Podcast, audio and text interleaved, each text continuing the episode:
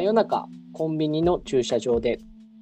このポッドキャストは一つの場所を72時間にわたって定点観測する某公共放送局のドキュメンタリーを大好きな2人が番組についての感想や愛を語ります。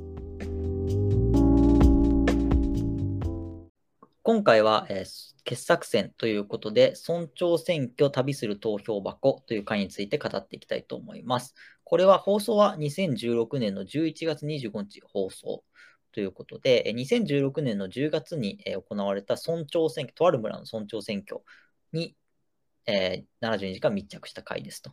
で、まあ、選挙会場に密着したんじゃなくて、投票箱に密着したってちょっと変わった回で、なんでかっていうと、原発事故をきっかけに、その同じ村に住んでた人がいろんなところにこう今、ちりぢりになって住んでるんですよね。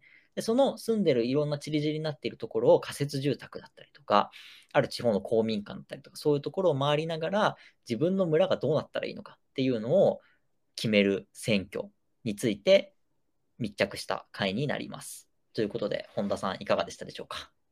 はいなんかこうこの回全体を通しても含めてなんですけどまあ選挙をやるっていうところでかなりそのまだまだその震災からまあ復興できていないというかまあ当然除染作業もそんなにあのできてない状態でどうしていくかっていう話なんですけれども、まあ、これ2016年なんですよね放送が。うんで、これってその震災から5年っていうことなんで、今その20 2022年になってもうすぐ11年にななるっていうような世界に生きている私たちからすると、はい。あ、この時こうまだ5年しか経ってないんだっていう感じで結構見たんですよ。うんでも一方で、やっぱりここで実際に避難先にちりぢりになった人たちの話から見えてくるのは、うん。と当然その突然避難するっていうことになって、で、もう5年も経っちゃったっていううん感覚、やっぱりなんですよね。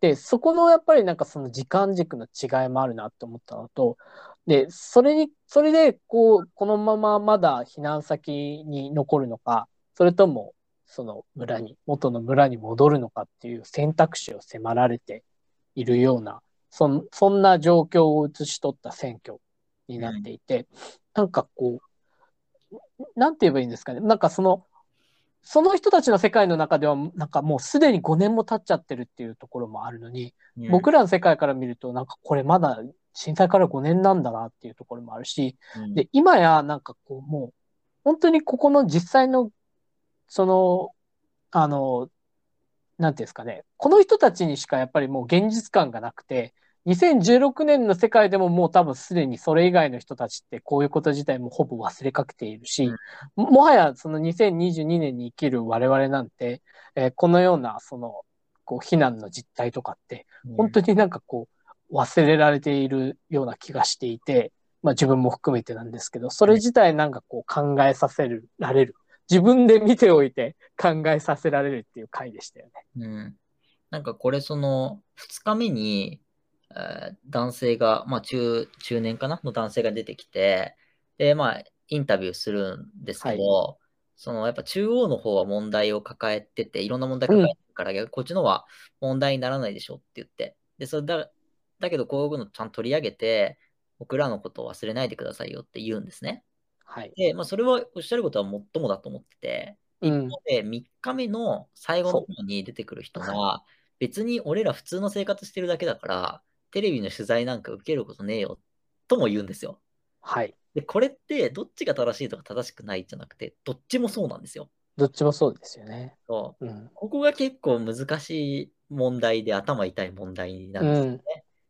なんかこう、さらに言うと、うん。そのいわゆるテレビ各局が取りに来てるんじゃなくて、うん。やっぱり正直そのドキュメント72時間っていううん。テーマとしていつもそうすごいこうんこうメディアのメインになっているところではないオルタナティブなところを映すっていうようなドキュメンタリー番組がうん。この5年の時点でここにやってきてるっていうとこも含めてうん。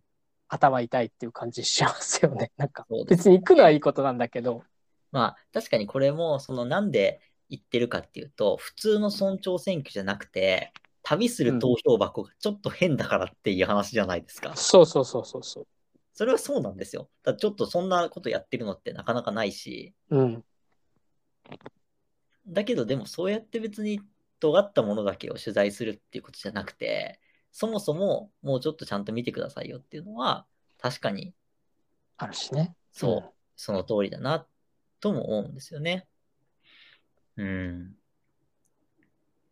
結構ね、こう難しいというか、まあやっぱ考えさせることが多い回で、で、うんまあこれ最後のもう話になっちゃうんであれですけど、結果的に最後、過去最低の投票率でうん。現職現職が。うん。村長になるじゃないですか。うん。で、これもなんか、またねっていう話じゃないですか。しかもわずかな差でね。そう。で、これの、この選挙の争点っていうのは、村に戻るか戻らないかっていう、はいはい。ね、はい。簡単に言うとね。はい。そうなんですよ。で、戻るっていう方と戻らないっていう方がいて、で、これ結局戻るって方が勝つんですよね。戻る方が勝つんですよねこれね。現職が戻るっていう主張をしてる。うん。うん。でもみんなは戻りたくないっていう人もやっぱいるわけですよ。はい。そのそもそも除染したっつっても、畑がされ、一部がされてるだけで、うん別に、その全部されてるわけでもなそいうし。住んでるとこ含めて全部がクリーンになったわけじゃないと。そうそうそう。だし、なんなら、もうその、これ途中でも出てくるんですけど、もう若い人とかは帰らないって決めてて、で仲間を見つけて、その、福島の市のところで、このエリアでもうみんなそこに家建てちゃって、ちっちゃいコミュニティ作ってますみたいな。言ってましたね。らもうその村の、その飯舘村っていう村がこれ舞台なんですけど、飯舘村みたいなものを、宮飯舘村みたいなのを作っちゃってるわけじゃないですか。福島の中に。それがまた5年の月日っていうことですよね。そうそうそうそう。うん。でもそれはそれで選択だと思うんですよね、十分。うん。当然。なんか、そう、どっちが正しいとかではないんですけどね。うん。だからやっぱり、たどっちが正しいっていうのはない中で、当然村の人たちも、その二分されているような正直状態。うん。で、その中でこう選挙をやってっていうことで、はい。まあ、でもやっぱそうすると、帰りたいっていう人が投票するよなと思って。まあそうですよね。当然、その、帰りたくない人は、この人が受かっても帰り、帰れなかったらいいわけなんで、そうそうそうそうそそれは当然帰りたいっていう人が勝つよなって思うんですけど、うん勝ったからいいっていう話でもないし、その残った人も間違いじゃないし、帰った人も間違いじゃないんだけど、う。うん。だけど、やっぱ全てがこう、もやもやするというかね。うん。でもやっぱこう2日目に、うん。女性がその、まあいろいろこう、選挙、福島市の、えー公民館みたいなとこで、その投はい票箱が置かれて、それで、うん。本民の半数が住んでるらしいんですけど、そこに起きた女性が、まあ、ぼそっとその、まあ、なんとなくどこも仮の宿なんだよね、みたいなことを言ってそね。で、それは、その飯舘村、自分のその故郷である飯舘村も含めて、なんか自分の家じゃないみたいって言うんですよ。どこが自分の家なのかわからない。そうそうそうでまさにそれじゃないですか、この話。うん。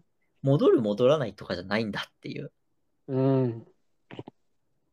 結構それはね、まあ、響くっていうか、本当に、まあ、その立場になると、じゃあ別にその福島で家建ててコミュニティ作ってるからいいじゃんっていうのも、それはそうなんだけど、うん。やっぱりどれも、あの日、その3月11日以降、変わってしまった世界っていうのが、こう、結構色濃く、この村長選挙っていうものから描かれてるなっていう感じの回だなっていう印象を受けますね。うん。うん。もう本当にこの感覚自体がやっぱり当事者じゃないとわかんないって、その当事者じゃない人間がいろいろ言うのはやっぱちょっと変な話ではあるんですけはい。どね。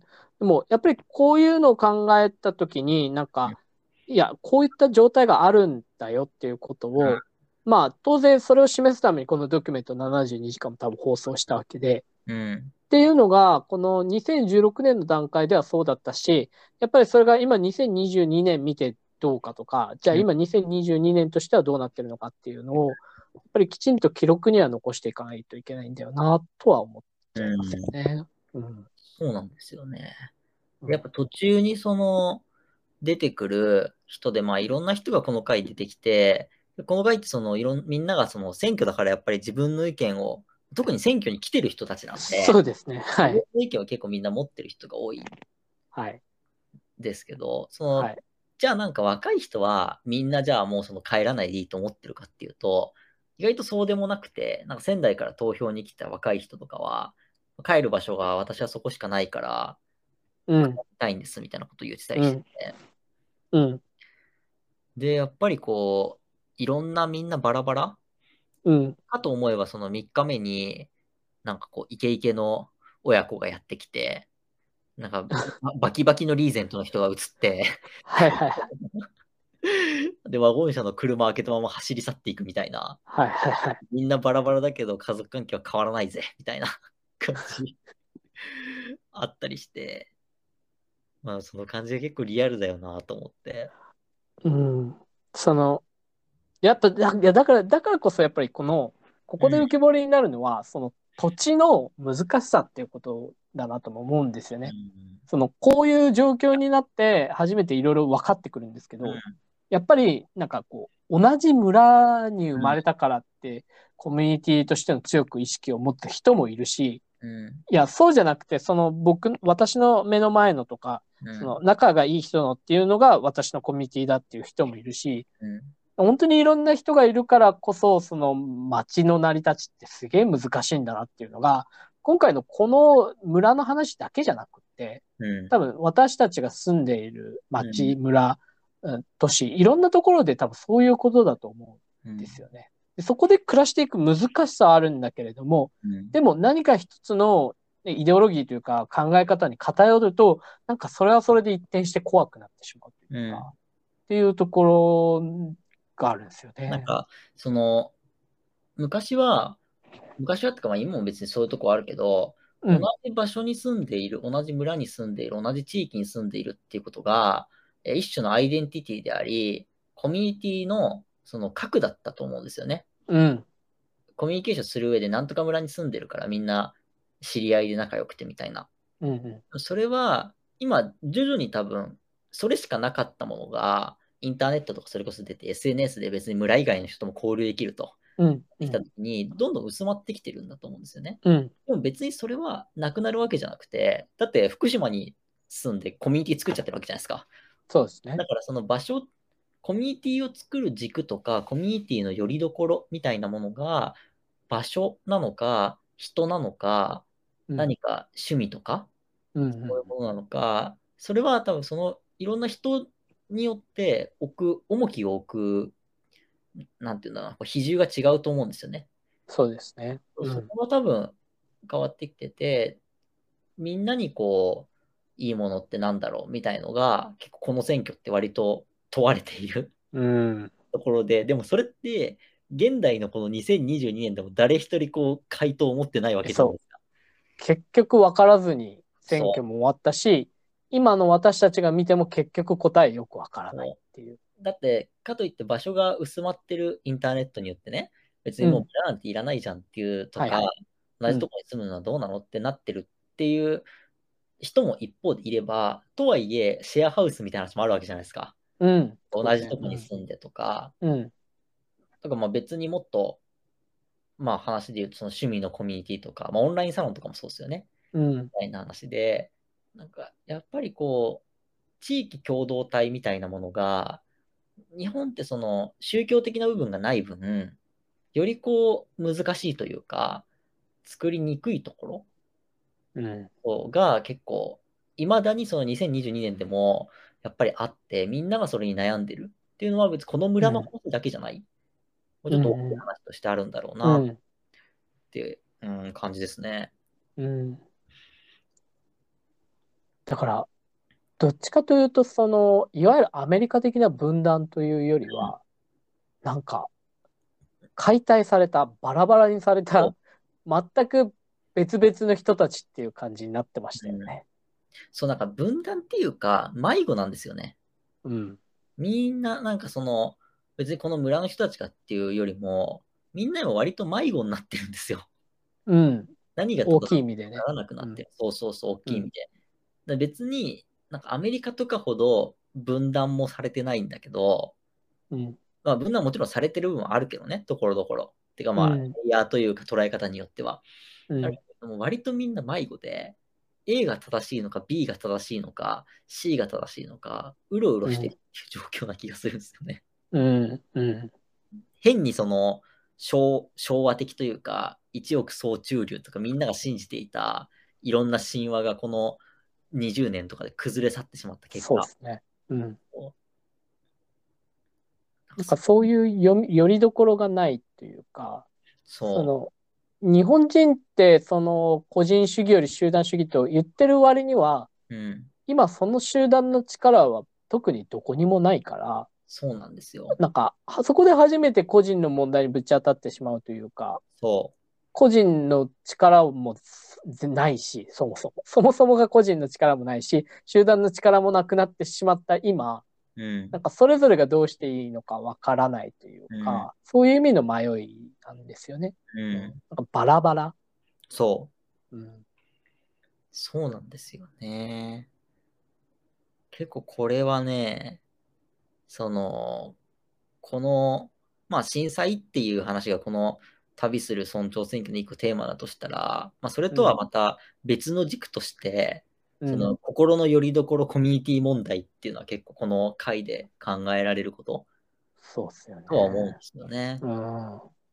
なんか本当にそういう改造車みたいな感じで やってきたうん家族もいれば、うんうん。トラクターでそのままとことこ乗り付けてきたおじいちゃんたちもいて、そすごくそこの、なんかこう、考えていることとか、う。うんもうすごいバラバラなんだろうなっていうのは見てて思いましたよね。でもなんかバラバラの人を一番簡単に束ねられるのって場所だったりすると思うんですよね。はいはいはい。うん結構ね。これってその、なんだろうな、多様性、いや、そう、多様性を今重んじるとか、うんダイバーシティって言われていて、今場所の持つ影響力ってうどんどんインターネットとかによって薄まってるんだけど、うん。実はこれって意外と相性がいいと思ってて、だってうん同じとこに住んでれば、こう、いやおうなしに多様性と向き合わなきゃいけないわけじゃないですか。はいはい。空間にいらればね。うん。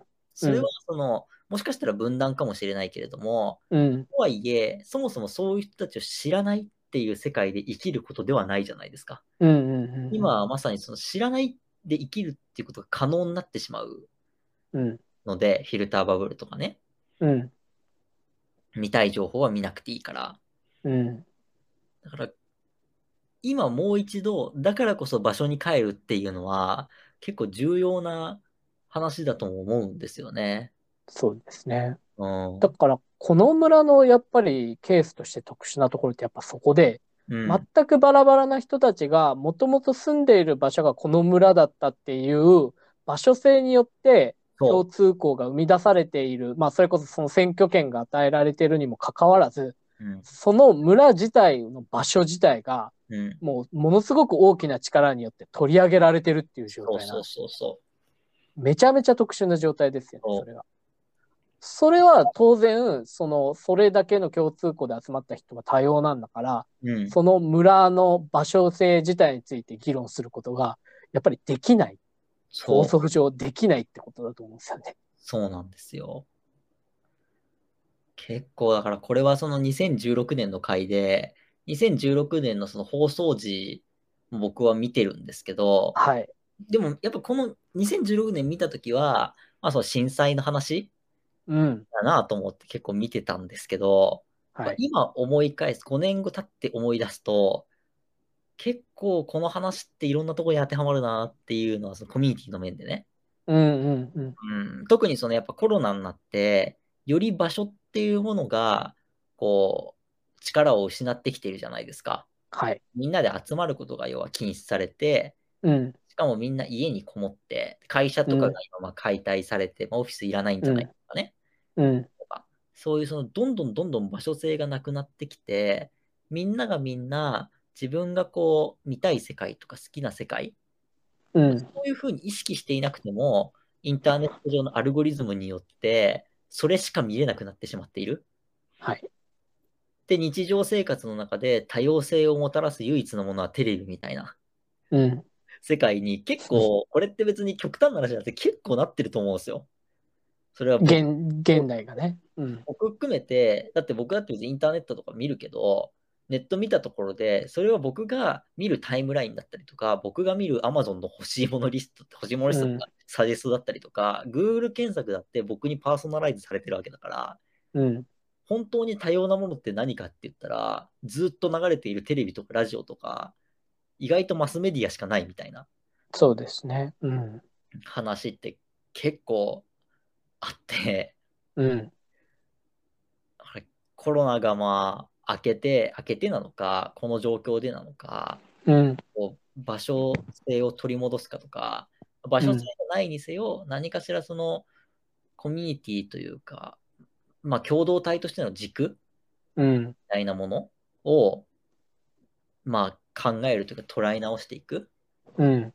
っていうことは求められるんだろうなっていうのは、ちょっとまあこの村長選挙とは外れて大きい話ですけど、うん。思う部分ですね。うん。確かにな。うん。なんか、そういうことで言えば、なんか自分もすごく近い経験が最近あって、はい。それこそその地域のつながりなんてもうあったもんじゃないわけじゃないですか。でもなんか一方で、なんか僕の家のポストに入ってたチラシで、うん。あの、家の近所で、なんかケーキの直売のチラシ入ってたんですよ。ああ、よく入ってますよ。はいはいはい。で、これがなんかそのネットには掲載してなくて、うん地域の人限定みたいな感じになわかりってます。て、うん、で、行くと、やっぱりその地域の人が集まってるんですよね。はい。で、これそこだけが唯一、その僕がのそうんの検索履歴と全く違う人も集まる場所みたいなところになってるんですよ。うん、そうですそのね。地域の景気直売っていうことによって。だから、なんか、こういう時代だからこそ逆にあえて今なんかそういう小さな土地勘っていうのは、うんまたその力を持ち始めてるっていうか、特殊性、多様、さっき言ったような多様性を持ち始めてるみたいなところがあって、僕が検索しただけでは絶対に知り得なかった、そのケーキの直売っていう情報がうん。住んでることによって分かってくるみたいな、そなんかそういうものがまだあってますよね。う。そうね、意外とね、ポストに入ってるチラシとかってバカにできないんですよね。そうそうそうそう。これはね、本当に思う。なんかポスティングとか時代遅れのマーケティング手法でしょみたいな話あるけど、そんなことないですよ。そう。そのチラシ握りしめて僕ケーキ買いに行ってるわけですからね。いや、わかりますよ。うんもう新しいラーメン屋できたんだと思って、そうそうそうそあ、う。何？なんか、チャーシュートッピング無料なの？と思って、そのチラシを持ってそうそう。行くみたいなのありますからね、全然。そう。だって検索しないわけじゃないですか？家の近く、ラーメン、チャーシュー、トッピング無料みたいな。まあ、あんまり、その、上位に行かないですからね。できたお店すぐとかね。うんうんうん。だから、そういう、まあ、要はランダム性みたいなものが場所にはあって、うん。でそこの再評価みたいなのはあるんだけれども、うん。とはいえやっぱりそれってやっぱランダムだよねっていうのが、この選挙を見て思うっていうことですよね。結局これはその、まあ、村に帰るか帰らないかっていう話が、やっぱ論点には一応なってはいるけど、そのバラバラになった人々と場所っていううん。話うん。で、本当になんか、まあ、それがこの、ここで語られたいろんなその意見、まあどこも仮の宿なんだよねって話とか、うん。報道してない、うちらのこと報道してないじゃんとか、うん。まあ、村をなくしたくないとか、まあ、別に家族は変わんないからいいんじゃないとか、こうし普通に生活してるだけだから別に面白いことなんもないよとか、うんそれらはすべて同じ一つの村に住んでいる人が言っているっていうこと？そうですね。の多様さですよね。うん。全く同じ事象に関して全然違う意見が。あるという。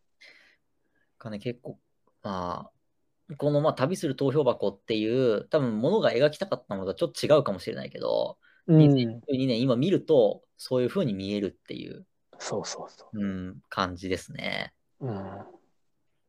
いや、それがやっぱこれ、まあ面白いというかあれですよね。ドキュメント72時間の凄さというかそう。そうそう。うん。たまにそう、過去回を見てみると、当時見ていた見方と全然違う見方ができて、全く違う。そんなこと思いもしなかったことがそうそうそうそう。浮かび上がってくるっていう、ね。そうそうなんですよ。いやーだから、本当に、社会のすべてはドキュメント72時間で語れるっていうのはこういうことなんですよね。本当ね、NHK オンデマンドに登録して、ぜひ加入いただき、急に回し物みたいな話になったけど、一切私たちキックバックもらってないですが、1円ももらってないですけどね。1円もらってないんですけど、こう加入することでちょっとね、少しでもサービスの向上が見込めるのでね。はい。それはなんか、まあ別そのたまたま今もそのね、オリンピックだったりとか、うん。いろんなその、まあ、行事ごとで再放送やってたりするんでね、まあうんそういうのまあ別に過去回見つつ、まあ今やってる回はもちろんそうなんですけど、まあ興味ある回は見てもらえると面白いなと思います。いいなって思います。うんうんはい、これは大丈夫です。はい、そんな感じですかね。はい、はいありがとうございました。ありがとうございました。